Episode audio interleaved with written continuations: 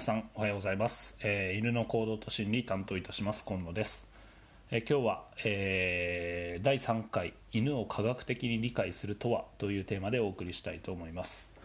えー例によって、えーこの授業はウェブページで行います、えー0番この授業の受け方ご覧ください。この授業は、えー、と犬の行動と心理の、えー授業です。で私今野は7回。薮田先生が8回それぞれ担当いたします。で後半は私なので、えー、と1月4日まで私がやって最後の授業は、えー、と薮田先生ということになります。今日は3回目です。えーオンデマンド型好きな時に学習できる授業ですが、まあ、あと出席確認のためにこのページの最後の方にある、えー、と質問コーナーに必ず学籍番号と氏名と、まあ、質問疑問コメントなどを、えー、と簡単に書くようにしてください。よろしくお願いします。はい。では、えー、と次のところに行きます。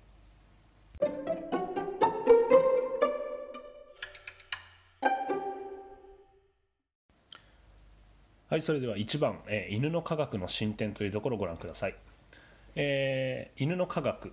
えー実は2000年以降、えー犬の行動や心理に関する科学的な研究これが盛んに進められるように、えーとなりました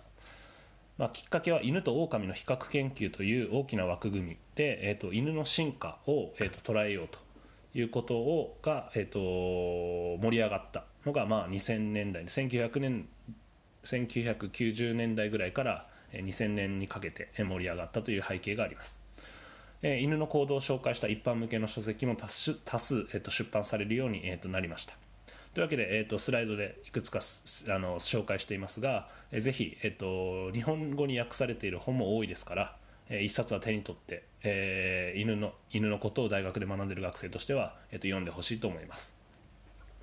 まあ、あの日本のえー研究者が、えー頑張っていることもあって、えーとまあ、麻布大学の、えー菊水先生のチームが非常に有名な、えー、と研究のチームです。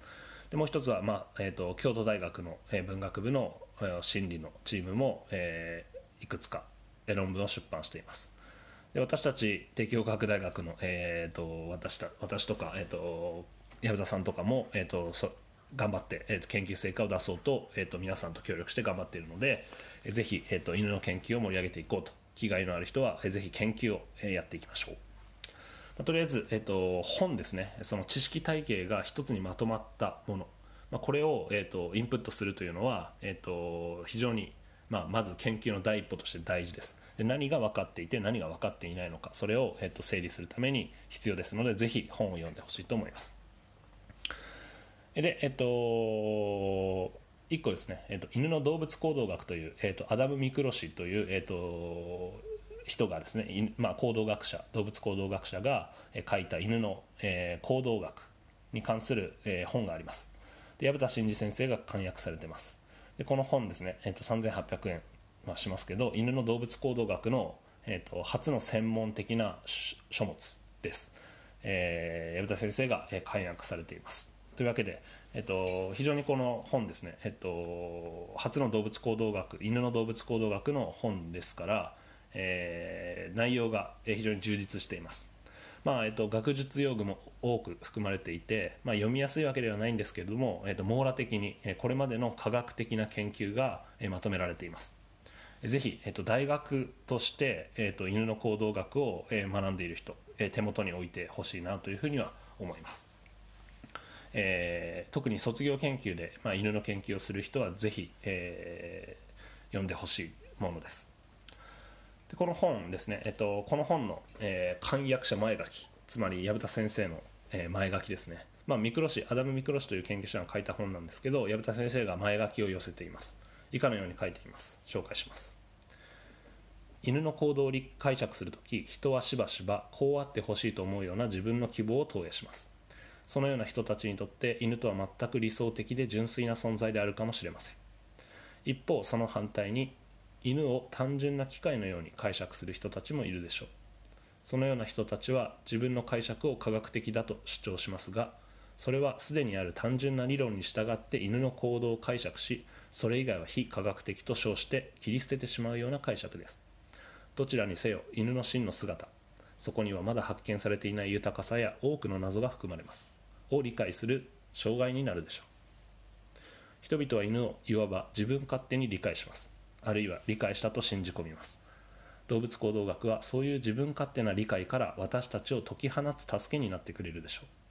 そうすれば私たちの犬の理解は今よりずっと広々であ今よりずっと自由で広々としたものになるでしょう。とあります。噛みしめながらぜひ読んでほしいと思います。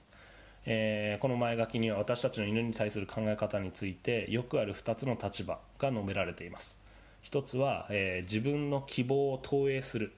そして犬を理解しようとする人。もう一つは犬を単純な機械のように解釈して単純な理論に当てはめて、えー、解釈可能だと思う人、まあ、このよくある2つの立場が述べられています。で、えーと、この前書きでは、えー、そしてそういう考え方はどちらも、えー、犬の真の姿を理解する妨げになる障害になるというふうに言っています。でそういう考え方は身勝手な考え方であってでその考え方をから、えー、解放しなければならないと。解き放つためには必要と解き放つことが必要である。でそのためには、え、動物行動学の考え方。これが重要一つの、え、ヒントを与えてくれるだろうというふうに述べています、えー、という、まあ、僕の解釈も含まれてますが、えー、ぜひこの意味かみしめてください。で最後にこの授業の最後にこの、えー、言葉、えー、もう一度、えー、紹介しますので、えー、授業の前後でこの考え方が、えー、どう皆さん変わったのか、えー、感じ取ってほしいなというふうに思います。はいでは、えー、今日のテーマは科学的な理解。ってどういうふうなものなのか。動物行動学というのは科学の一分野なんですがじゃあその科学的なもの。科学じゃないもの。これは皆さんちゃんと分かっているでしょうか。という話をしたいと思います。はいでは、えーと、2番のところに進みます。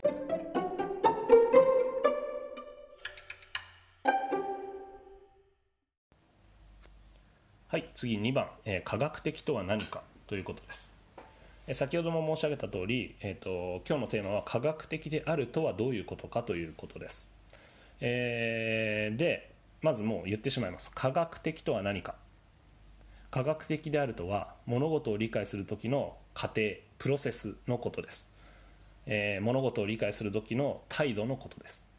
で具体的には以下に挙げた点が重視されます。科学的とはまずどんなプロセスか。1番解決すべき問題や仮説を見つける。2番観察や実験により証拠を得る。3番証拠を説明したり解釈したりする。この123の、えー、営み行為方法論。これがどんどん繰り返されることによって科学というものが成り立ちます。科学的であるというのは解決すべき問題を見つけて観察実験による証拠を得てでその証拠を説明する。でさらにそれがそこから得られた説明をに基づいて新たな仮説あるいは新たな問題を見つける。でまた観察実験して証拠を得る。でそしてまた証拠を説明したり解釈したりする。でそれに基づいてまた問題を見つけてこのかあのプロセスの繰り返しのことを科学というふうに呼びます、えー、こうしたプロセスは次々に繰り返されて、えー、どんどん回っていきます。ということです。で、えーとここで分かってほしいのは拍子抜けしてほしいんですけど科学っていうのはそれほど難しいことではないというのをまず理解してほしいと思います、えー、ただし多くの人は科学的であることについて多くの人は、えー、誤解をしている間違っている部分も多いです。でなんか小難しいことをやってるとか、まあ、そういうようなものが科学であるっていうふうに、えー、ちょっと間違って思っている人もいます。科学は非常にシンプルな、え枠組みのことです。えー、そして多くの人は、えー、よくある間違い科学についてよくある間違いをしています。でこれ以降はこの科学っていう考え方でこれを多くの人が誤解しているこの4つのポイントを挙げて、まあ、それを一つ一つ説明することによってじゃあ逆に科学って何だっていうのを浮き立たせていこうと、まあ、そういうふうな、構成にしようと思います。では、えー、人々が科学に対して抱いているよくある間違いそれは何でしょうか？1番。えー、科学的な考え方は専門家にしかできない。これはか、まあ、誤りです。2番。科学で何でもわかる。これも間違いです。3番。科学的な真理は絶対不変である。これも間違いです。4番。科学は社会の役に立たない。これもまた間違いです。これらを一つ一つ説明していくことによって科学とは何か。今日はそれを理解してほしいと思います。はいそれでは次のところに行きます。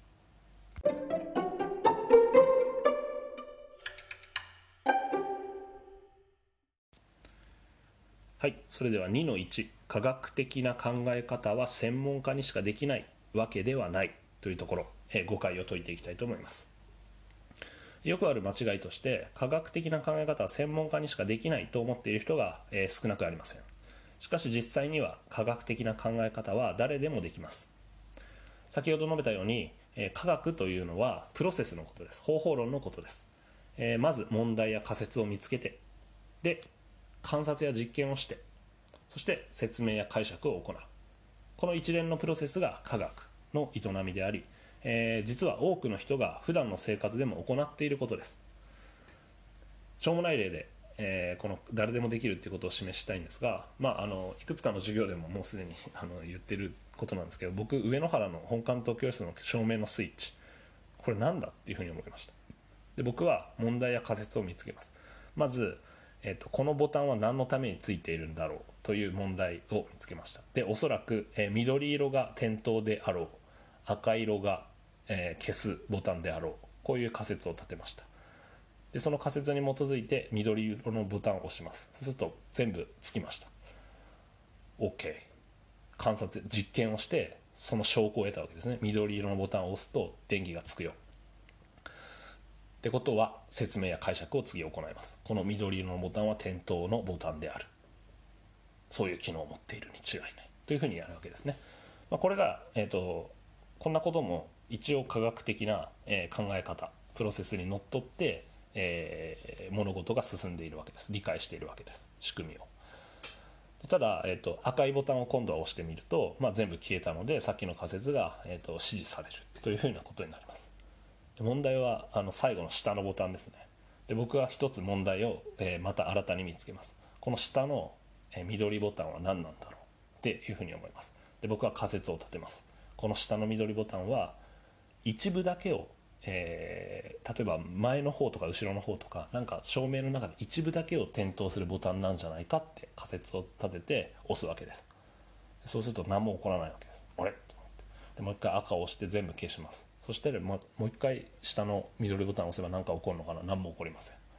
でいろいろガチャガチャガチャガチャ押して実験を繰り返してその結果を得るんですけどこの緑ボタンが証拠なかなかないんですね。証拠が得られません。これ何のためのボタンなのか、えー、結局は分かりませんでした。今も謎です。この、えー、緑ボタンが何のためについているのか。私の科学的な営みではまだ分かんないということです。多分あの全部のスイッチ一緒に押すとこの校舎爆発するんじゃないかなと思ってますけど。あの、まあ、ぜひ皆さん科学的な営みでこの謎を解いてください。はい。今みたいなことが、まあ、科学っていう大それたものではないんですけど科学の本質はそこです、えー、問題や仮説を見つけて何回も繰り返しますけど観察や実験をして説明や解釈を行うという。これをによって、え何かの物事を理解しようとするそれこそが科学的な態度ということになります。で同じような例として、まあ、車のエンジンがかからないというふうな問題があった場合非科学的な考え方逆に科学的じゃない考え方は何かっていうとうわ車のエンジンかからないなじゃあピッポパッポっつって、えーと、すいませんレッカー車お願いしますとかなんか JAF お願いします、まあ、これ科学的じゃないですよね。何ら、えーと何の原因かっていうのをあの原因を探索しようとしてないということです。普通はというか、まあ、僕の例なんですけど、まあ、おそらく車のエンジンがかからなかった時に実際の例なんですけど、まあ、バッテリーが上がっちゃったのかなっていうふうに考えるわけです、まあ、仮説をつけたわけです。ででバッテリー上がってるかどうかって一見わからないんですけどでもバッテリー上がってる以外にも例えばガス欠であるとか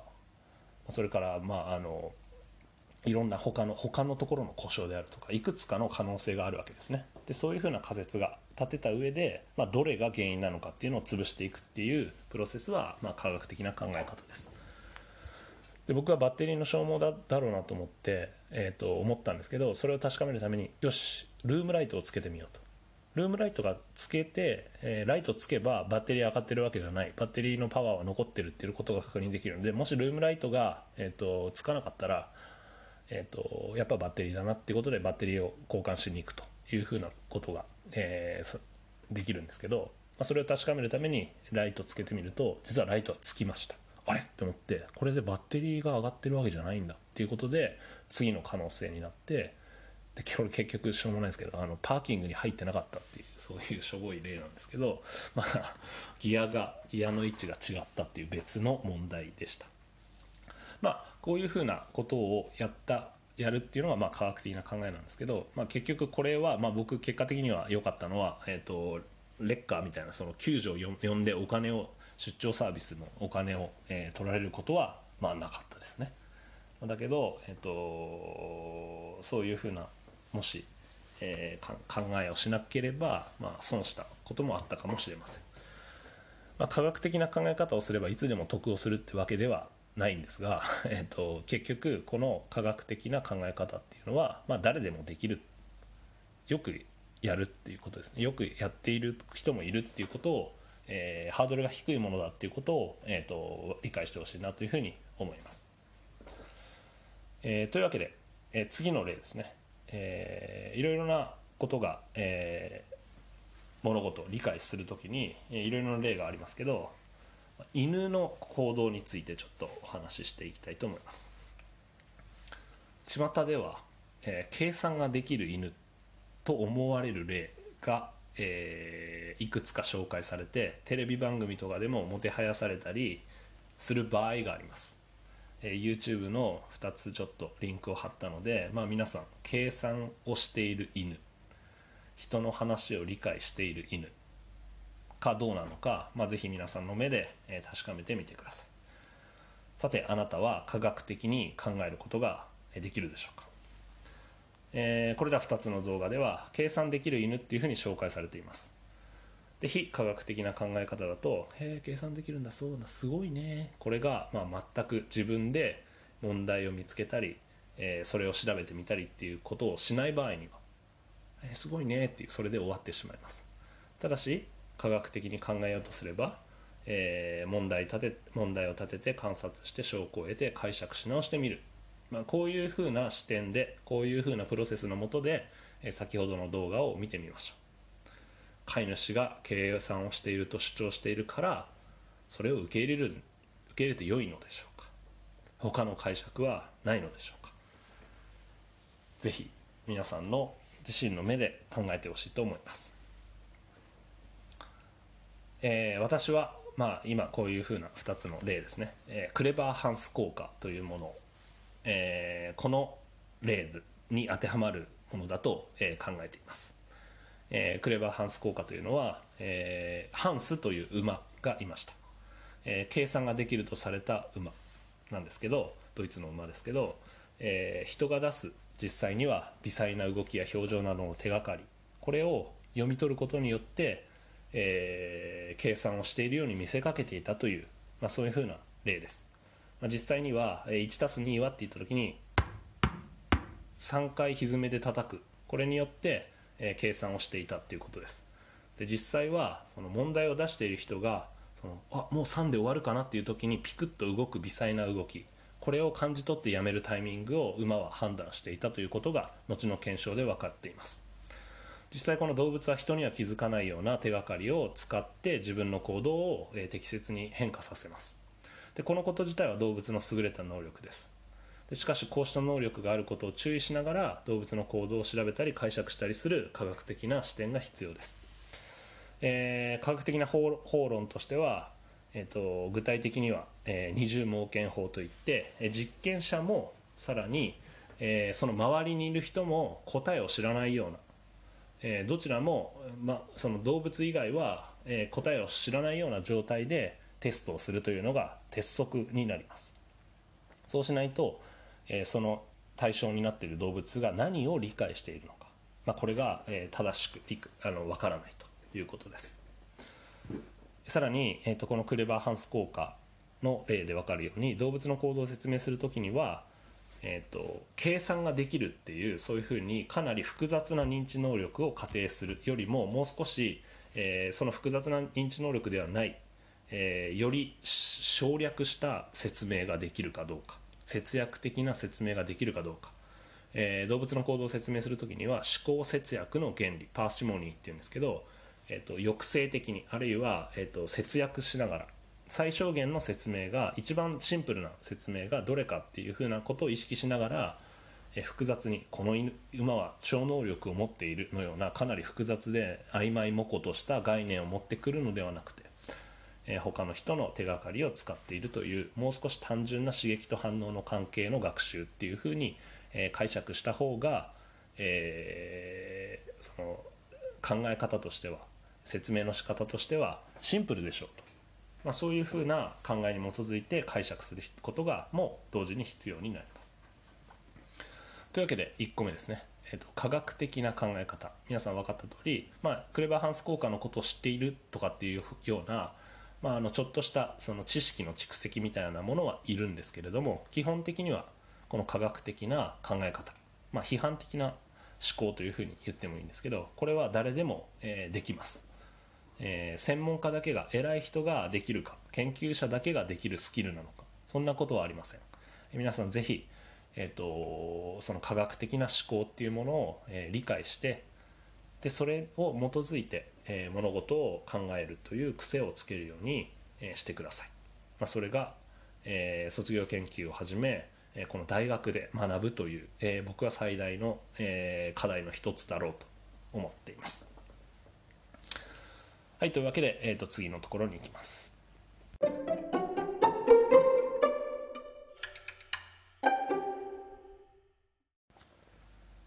はい次に2の2科学的な真理は絶対不変であるわけではないということです。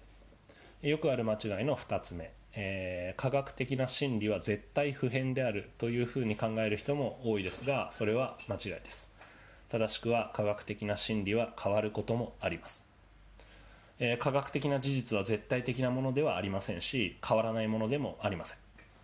一回ある科学が、えー、こういうふうな結論を下したとしてもそれが後に書き換わることは、えー、多々あります。科学的な事実は後になって改定されたり修正されたり書き換えられたりする場合があります。例えば、えー、動物の進化という考え方に基づくともともとえ、まあそれこそが科学かって言えるかっていうと微妙ですけどえー、動物は、えー、神が作ったものであるというそういう考え方が、まあ、優勢だったわけですね。でそこから、えーと、進化しうるというふうな考え方が出てきました、まあ、そういうふうに世の中の、えー、人々の思考っていうもの考え方っていうのはどんどん変わっていきます。で科学も同じです。で例えばラマルク説からダーウィン説へっていうような考えでえっとまあもともとその進化っていうのはラマルクという人がえーと、生物が、えー、だんだん変わ変化していくと。例えばキリンの例だと,、えーと、首を頑張って長くした。でそれがそうすると,、えーと、首が長くなったやつがいてでその子が、えー、と子供を産むとその頑張って首を伸ばした子もの子供も、えー、と首が長い子が生まれてきて、まあ、つまり、えー、生後に獲得された形質がその子供に遺伝するというふうに考えていました。まあ、それがラマルクの進化の考え方ですが、まあ、現在ではそういう証拠はないということが、えー、分かっていて、えーと、ダーウィンの自然選択説。あとたまたま遺伝的に、えー、首が短いやつと長いやつがいてで短いやつは、えーと、多くの子供を残せずに長いやつは多くの子供を残したので、まあ、そのキリンという適応的なケースとして首が長いっていうふうな特徴が進化したよっていうのが、まあ、ダーウィンの自然選択の考え方です。えー、このように、まあ、受け入れられていた考え方が、まあ、どんどん書き換えられていくっていうことが、まあ、今、えー、まさに、えーと、いろいろこれまでも、えー、たくさん起こってきた、まあ、ことです。もっと言えばこのダーウィンの自然選択の考え方も、まあ、若干修正が加えられてる基本的に進化の大元の考え方にはなってますけど全てがえー、当てはまるわけではなくて、えー、いろいろな、えー、他の、まあ、中立進化説だったり、まあ、いろいろなその環境要因による進化のドライブだったりいろいろな説明が、えー、後の科学によって提唱されていって、えー、その科学の本筋に肉付けがされたりとか若干修正が加えられたりっていう、えー、ことが行われてきています。というわけで科学的な真理は一度決まったらもう変えられないものではなくてめっちゃ変わります。ただし、えー、と重要な点は科学的な真理が変わるよっていうのはそれは、えー、後に行われた科学的な検証によってのみ変わることが、えー、可能です。つまり科学は科学によって更新されていくものであって科学はエセ科学だったり非科学だったり誰かが「いやこれはダメなんだ」って言ったって変わるものではありません。これが非常に重要です。科学が書き換えられるのは科学的な手法にものっとったやり方によって提出された証拠。まあ、この積み重ねによって書き換えられるっていうことです。それ以外の方法で科学的な手法は書き換えられることは誰がどう頑張ってもありません。はい次に。で犬の例ですね。で犬の起源っていうのは、えー、前の、えー、授業でも、えー、お話ししたところです、え家畜化の場所について犬の起源は、え実はその え最初はですねえー、東アジア起源説っていうのが有力でした。中国とか、えー、中国のまあかなり、えー、東側の、えー、ところに起源があるんだっていうことが、まあ、有力だったんですけど、えーと、その後にですね、えーと、やっぱりヨーロッパ起源なんじゃないかとか中央アジア起源なんじゃないかとかあるいはその別に一つの単一期限じゃなくて複数の期限があってあのじゃないかとかいろいろなその証拠が提出されてきていまだ、えー、確定していません。現時点では、えー、犬はユーラシア大陸のどこかで家畜化されたというのが、まあ、定説にはなっていますが、まあ、場所だったりあるいは回数だったり、えーと、複数その、あのー、場所の数だったりでそういうものがはまだ、えーと、特定されていないと、まあ、今後の、えーと、後の検証、まあ、これを待たないと結論はあの結論付けられることはできないというふうに、えー、今の段階ではなってます。というわけで、えっと、今後もですね科学的な探求これが続いていく限り、えー、事実は、えー、書き換わっていくと。さっきも繰り返しになりますがただし科学によってのみだ。科学が変わるのは科学によってのみっていうことになります。はいえっとでここで伸びているのは、まあ、科学の反証可能性という言い方で、まあ、あの言い換えることもできます。反証できないものは逆に科学ではないっていうふうに言えます、えー、お化けがいるかどうかとかね。でそういうのってあの反証できないんですよね。でこういうのは科学の、えー、範疇には入らない。科学ではない。っていうことに、まあ、なります。はいそれでは次のところに行きます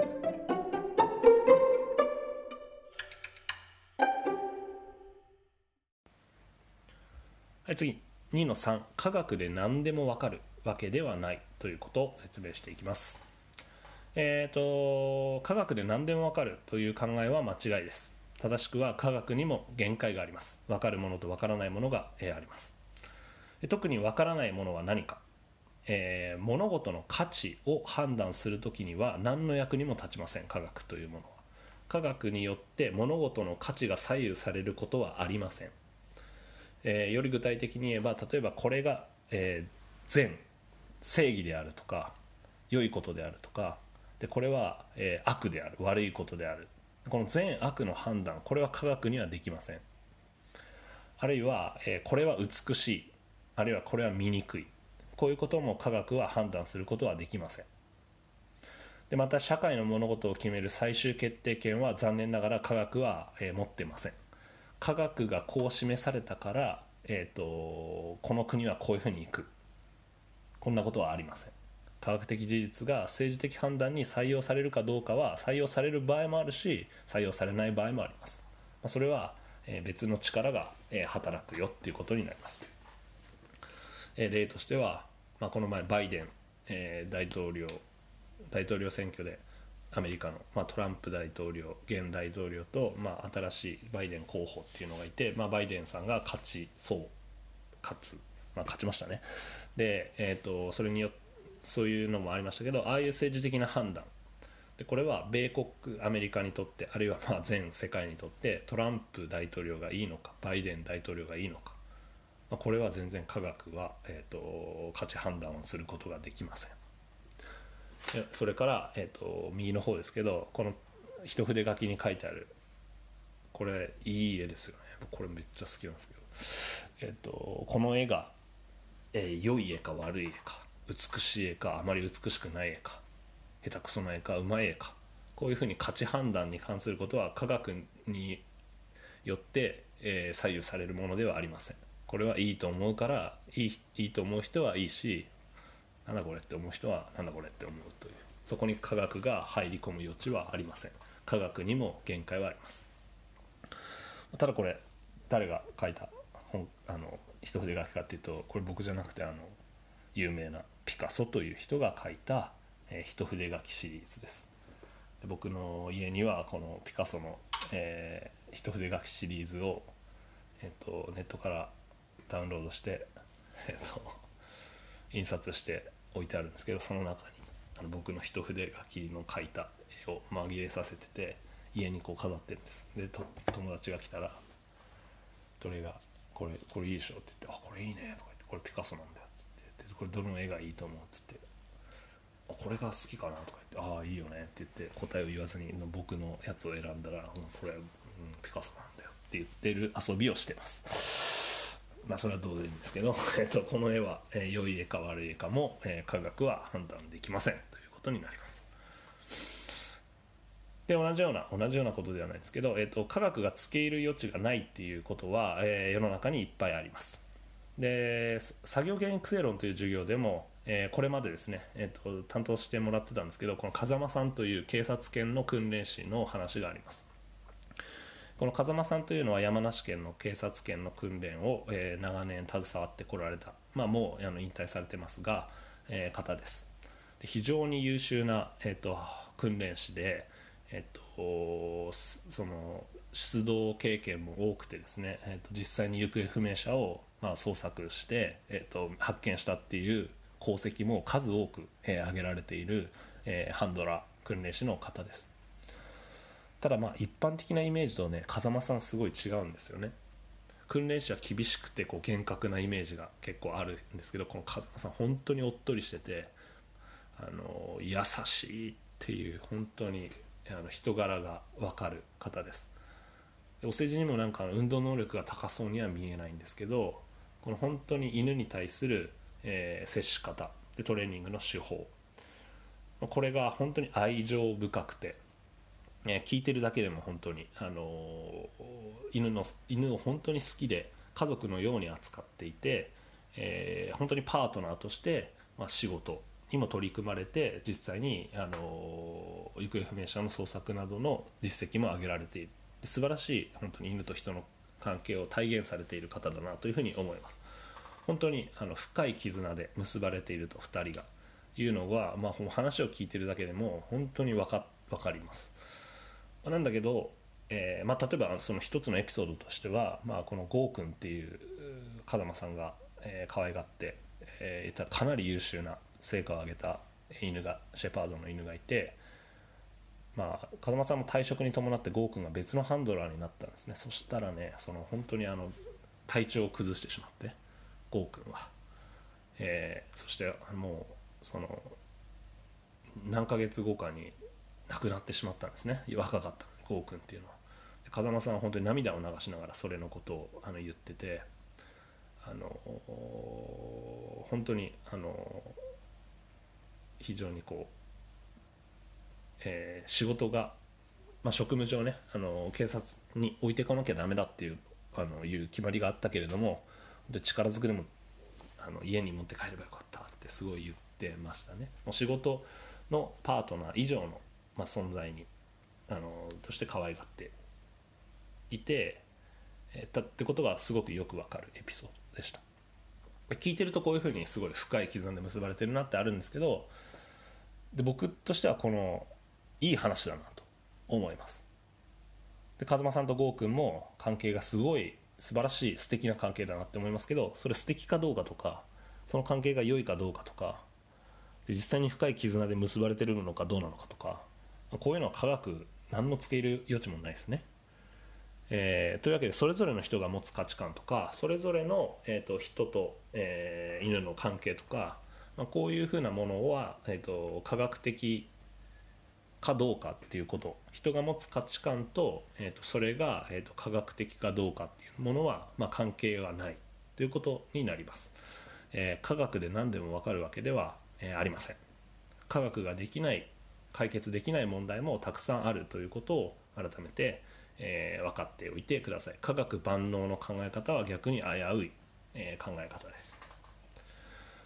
えー、というわけで、えーと、科学は万能ではなくてあなたの心の問題。今で踏み込めるわけではありませんしもっと言うと科学によって世界が良くなるという保証は、え、どこにもない、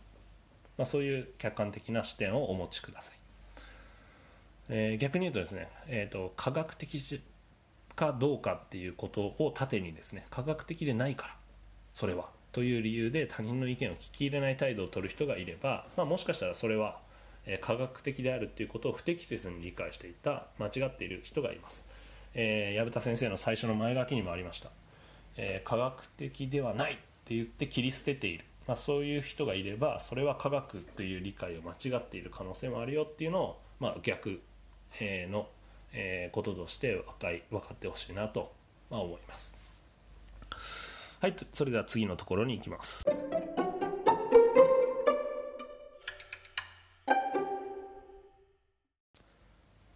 次です。え、ー、と2の4、えー、科学は人間の社会の役に立たないわけではないということです。えー、今連続でですね、えーと、科学で何でも分け分かるわけでもないし科学的な真理は、えー、絶対に変わらないわけでもないっていうこの科学の不確実性あるいは解決限界についてお話ししましたのでじゃあ科学なんて何の意味もねえじゃねえかっていう、えー、そういう意見も、えー、言う人もいます、えー、アメリカの某大統領なんてそんな感じしましたけど、えーと、科学は人間社会の、役に立たない。科学を軽視する態度がああるんですけどそれはねあの的を得ているわけではありません。えー、っていうのは、えーと、よくある間違いとして科学は人間社会の役に立たないっていう暴論を言う人がいますがまあそうではなくて科学は人間社会に多大な影響を与えています、えー、科学には限界があるし後に変わることもあるので社会は社会の役に立たないと考える人もいるかもしれないがそうではありません。私たちは科学により得た知見をさまざまな技術に応用することができるし科学的な事実をえーと、自分の判断のヒントに今最初の冒頭で言ったように、えーと、することもできます、えー、具体的で言えば、まあ、これね結構前の例なんでポケモン GO の例を出してますけど、えーと、あるいはゲームの技術とかね、まあ、それには GPS とかまあ、いろいろなその技術開発が、えー、今進んでいて、まあ、人間の、あのー、生活便利になっています。GPS という、まあ、位置情報を衛星にのからのあの受信電波受信することによって捉えることによって自分の位置情報を捉えるという補足するというこの GPS というシステムありますね。でこれはまあゲームに使われたりとかカーナビゲーションに使われたりとか、えーまあ、かなり、えーと、人間の社会に、えー、を支えている技術の一つです。でこのあの社会を動かしている技術。まあ、実はこのアインシュタインが、えー、提唱した相対性理論という科学的な、まあ、大きな考え方。でこれが用いられています。相対性理論に基づいて、えーと、位置情報の計算というものが実は行われています。この発見がなければこの GPS という技術は生まれませんでした、まあ、重要なのはこのアインシュタインは GPS を開発するために相対性理論を発表したわけではないんですね。これは別の話なんです。ですけどこの相対性理論が発表されたことにより、えー、そしてそれが、えー、社会人の社会に一般に公開されたことによりさまざまな技術に応用されてその一つが GPS だったということになります。で結果として社会に多大な影響を及ぼしているということになります。こういうことがあります。というかこういうことばかりです。あの世の中の技術などは、まあ、科学的な、え、データに基づいて、えーと、行われているものが、え、非常に多いわけです。でだからこそ私たちは科学とは何かここの勉強してるように科学的なこととは何かそうじゃないのは何かっていうのを理解しなくては、えー、話にならないというのが、まあえーと、僕の考えになり。というわけで、えっと、じゃあ犬についてはどうでしょうか？犬の行動などでは、えー、その科学が使われているのか？使われています、えー、この前もの授業でも、えー、やってましたね、え動物行動学の知見が社会に与えた影響も少なくありません。え全国の犬猫の引き取り数の推移は、え増えているというふうに考えている人もいますが減ってます。殺処分数はどんどん、え減ってます、えこれはどんなことが影響しているかというと、え動物行動学が、え動物にも人と同じような感情や痛みや苦しみがあることがあるいは行動の自由が保障されるべきであるということが、え分かってきているからです。えー、そういうふうな動物行動学の研究が蓄積されると一つの研究じゃありません。そういうふうなムーブメントが起こるためには、えー、小さな小さな第一歩の積み重ねが重要になります、ま、そうすると私たち人社会は人以外の動物を物として扱うべきではなく、まあ、捨てるというふうなことをするべきではない。人と同じ生命を持つ者として尊重すべきであるという考え方が主流になっていきますじわじわと主流になっていきますでそうすると,、えーと、この殺処分数のえー、現象などに、まあ、間接的な影響を与えているというふうなことが、まあ、あ言え言えるということになります。でこういうふうに、まあ、こういう、えーと、殺処分数の、えー、減らすとかっていうことには人間社会の政治的な決定など行政的な決定など、まあ、それが、まあ、直接的には関与していますがその背景にはですね数多くの科学の蓄積があったんだ。これがなければ、えっと、別にその大昔えー、から、え、変わらないことだったはずです。社会が変わるその背景には、えー、科学の蓄積があるんだ。ということを、えー、表す一つの例だと思います。でもう一つですね、えー、トレーニングの方法論について、えー、最新の研究がだんだん、えー、そこら辺に迫ってきているので紹介したいと思います。え、犬とか扱っている人動物のトレーニングしている人は、まあ、クリッカートレーニングという、えーと、条件性強化詞を用いたトレーニングの方法というものがあると思います。いくつかの、まあえーと、条件性強化詞によって、まあ、トレーニングをやりやすいと感じている人もいます。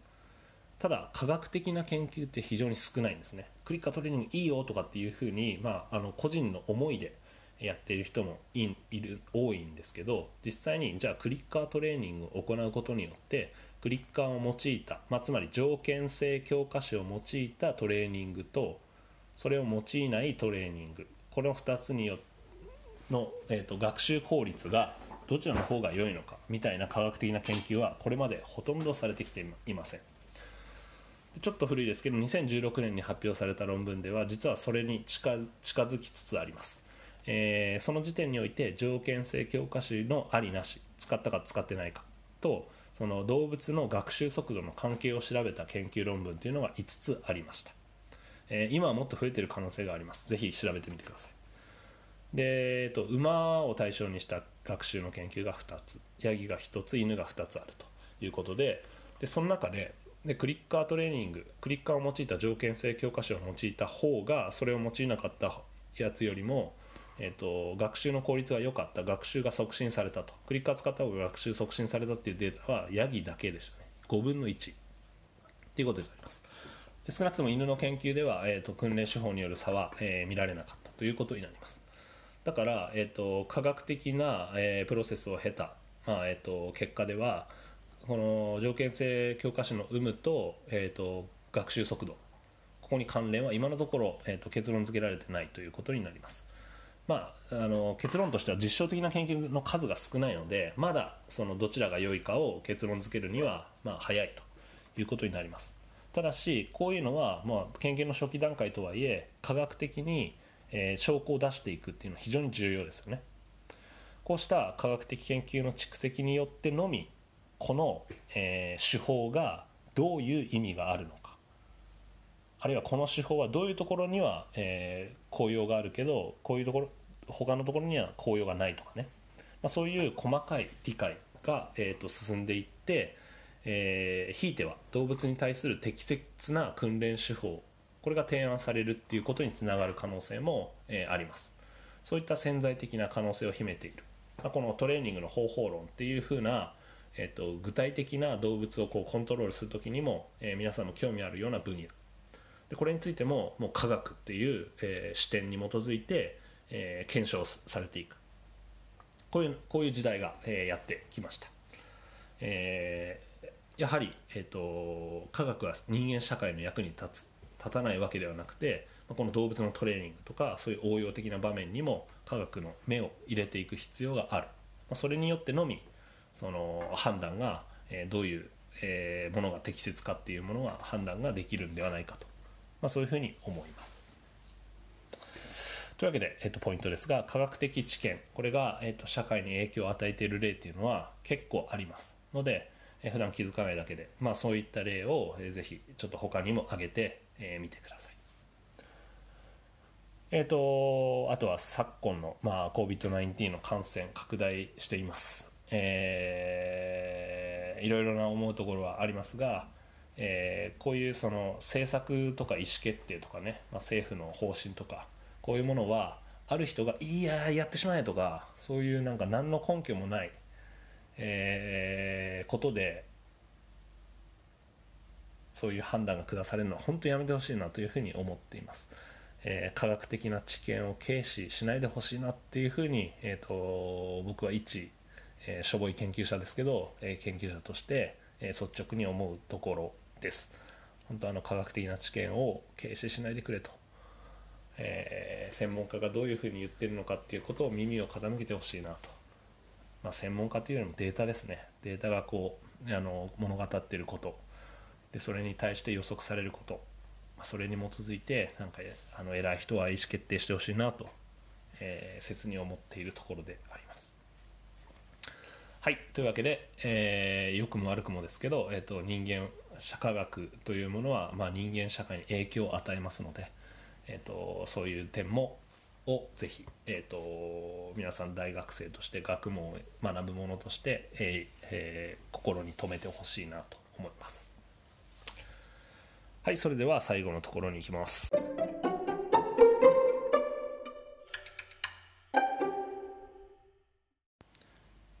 はいそれでは最後のところ3番、えー、再び科学的とは何かということでまとめたいと思います。えー、科学的とは何でしょうか？これがこの授業のテーマです。もう一度おさらいします。科学的なえプロセスとは科学解決すべき問題や仮説を見つけてその問題や仮説を観察や実験により証拠を得てでその証拠を説明したり解釈したりする。でさらにそれに得られた説明解釈。それに基づいて新たな問題や仮説を見つける。でそれを調べるために観察や実験をして証拠を得る。でその証拠をさらに説明してまたその説明に基づいて仮説を立てる。これの繰り返し。これが科学的な、えー、こうあの営み。科学的なプロセスであるということです。で、えーと、科学的な考え方は専門家にしかできないという誤解がありますがそんなわけではありません。誰でもできます。科学的で何でも分かるというふうに考えている人もいますがそういうわけではなくて科学にも限界はあります、えー、科学的な真理は絶対不変であるというわけではないんですが、えーと、実際には科学的な知見は科学的知見によって更新されることもあります。最後に、えーと、とだからといって科学は社会の役に立たないというふうに思う人もいますがそういうわけではありません。科学が社会に与える影響は大きいです。えー、これは科学的ではとは何かということを、えー、心に留めてほしいと思います、えー、この科学的とはどういうことなのかこれをよく理解した上で犬をはじめとした動物の行動を理解するように努めてほしいと私は思ってます。さてその上で、えーと、冒頭の薮田先生のメッセージを改めて読んでみてください自分で。何を感じるでしょうか。理解が変わったかでしょうか。よくよく読んでこの薮田先生が何を思ってこのメッセージを書いてるのかっていうのをちょっと想像しながら、えー、科学とは何かを理解した上で考えてほしいなと思います。一人一人。はいというわけで、えーと、ぜひ、えー、残りの大学生活皆さん3年生が多いと思いますが残りの大学生活では、えー、薮田先生がこの前書きでおっしゃってるように、えー、ずっと自由で広々とした考えのもとでえ犬をはじめとした動物を科学的に理解してほしいなというふうに思います。ぜひ、えーと、先生が指示したからこうやるんだとかトレーナーさんがこう言っていたからこうやるんだとかなんとなくこうやるんだとか私は絶対そう信じているからそうやるんだとというような、まあ、科学的とは言えないえ非科学的な考えの、え呪縛から解放されてほしいなというふうに思いますえというわけでなんか無理やり結びつけてるようですけどその科学というものの自由な発想。これを踏み込むこれに踏み込む第一歩は卒業研究を進めることです。え僕は他の授業適当にサボってでもいいからこの卒業研究はしっかりやってほしいなとすごく思ってます。えーと、卒業研究は科学的なそのプロセスだったり科学的な営みをまさに、えーと進めていくっていうそれを実践する重要な取り組みだと、まあ、僕はすごく、あの重視してます。で皆さんが、えっと、柔軟な発想それから真摯な科学的な態度こういう2つに基づいて、えー、面白い卒業研究っていうのを進めてくれることを、まあ、一研究者としてすごく楽しみにしているので皆さんも今のうちから、えーと、自分で卒業研究何やろうかって、えー、考えてみてください。そしてそれは科学としてどういうふうに、え進めていこうかっていう方法論についても楽しんで、え考えてほしいなというふうに思います。というわけで、えーと、来週以降の僕の犬の行動と心理の授業では、まあ、この犬の行動と心理あごめんなさい、えー、犬の心理行動。これ近年目覚ましい進展を遂げていてさまざまな研究論文が発表されています。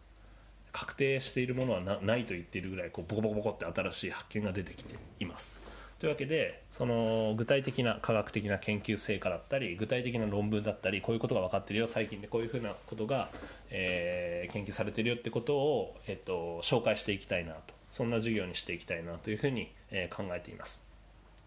えー、そうやって最新の犬の行動と心理のトピックスを、えー、紹介することによって、えー、学生の皆さんにその科学的な方法論の最先端これにあの触れてもらってえーと、科学あるいは、えーと、自分の卒業研究のテーマこれに関心を強く持ってもらいたいなというふうに、えー、思っています。えというわけで、えーと、今日の授業を受けて、まあ、自分が知りたい研究内容、まあ、犬に関することでもそうでないことでもいいので、えー、ぜひ思いを巡らせて考えてみることをお勧めします、えー、科学的なプロセスの一歩第一歩は、えー、問題や仮説を見つけること、まあ、これはテーマを決めることに他なりません。えー、犬や犬の行動や心理に関することで、えー、例えばあなたが関心のある問題は何か。あなたが日頃考えてきた仮説があったら、まあ、それは何か。そういったものがある方は、えー、ぜひ、えー、このウェブページの最後の、えー、質問コーナーにコメントをぜひしてください、えー、犬犬の行動や心理、まあ、あるいは猫もかもしれませんがに関することでえーと、この、えーと僕が、まあ、授業で取り上げるのにふさわしいと判断したものに関してはまあ、授業で取り上げて、まあ、その研究の成果だったりを紹介するかもしれませんので、まあ、ぜひ、えーと、そういったものが、えー、ある方は、えー、入力するようにしてください。まあ、もしない方もですね、えーと、質問やコメント他にあったらこの Google フォームに入力してください成績評価に関係しますので必ずあの出席確認の代わりにこの、えー、入力してますのあ入力するようにあの指示指導してますのでぜひその点についても、えよろしくお願いします。はい、それでは、えーと、今日の授業、えーと、科学とは何かという話を犬とかの例を、えー、使って説明していきました。まあ、ぜひ科学を、えーと、軽視せずに、え、軽く見ずに、えー、と重要視して、えー、とこれからも歩んでほしいと思います。はい、それではまた来週。